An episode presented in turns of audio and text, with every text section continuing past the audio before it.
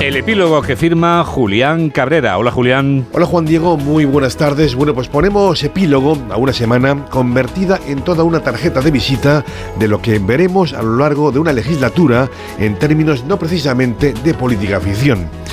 Hemos contemplado a una portavoz independentista socia del gobierno señalar a jueces y a periodistas en sede parlamentaria.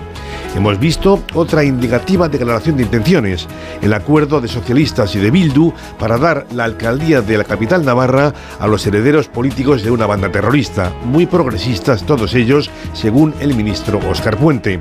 Y sobre todo nos desayunábamos con la noticia de que el presidente del gobierno no es que no cesara a su vicepresidenta Yolanda Díaz, por desplazarse a negociar con un prófugo de la justicia, sino que él mismo lo va a hacer.